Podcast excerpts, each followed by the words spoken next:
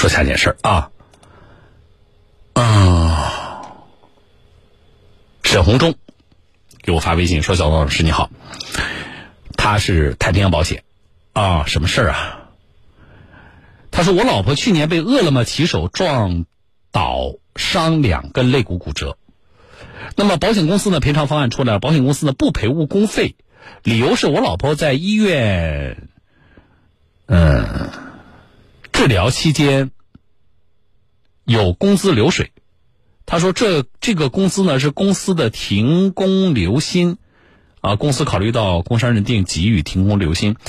呃，那么这个小东老师能不能协调一下，保险公司是否可以不赔误工费？可以不赔误工费。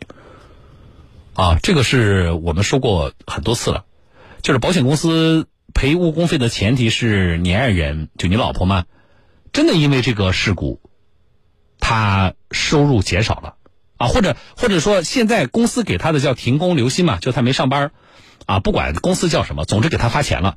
那么发的钱和他正常上班的钱是不是一样多？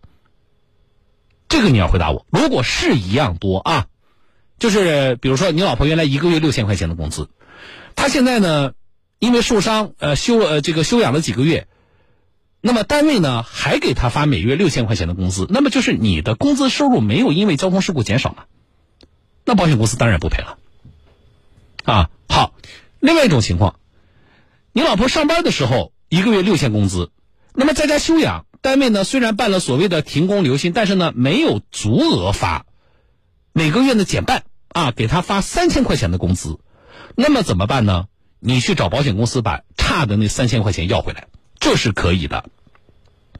啊，我认为保险公司既然查出来了，就是大概率是你老婆没有少拿钱啊，就公司呢照常给他发的工资，那这种情况保险公司是可以不赔的。啊，这事儿我们最近处理了好几个这样的案例啊。上次那个听众朋友就是，呃，他们单位以叫生活补贴的方式给他发了钱，但是呢，呃，这这个所谓生活补贴呢，确实没有他上班的时候拿的那个全勤奖那么那么高啊。呃，后来保险公司呢，就是误工费呢没有全赔他，赔到了他一部分。其实赔的是什么？赔的就是你们单位少给你发的那部分嘛。你们单位已经发的。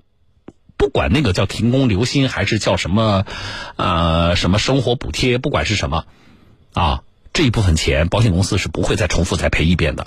所以，保险公司是可以不赔的，啊，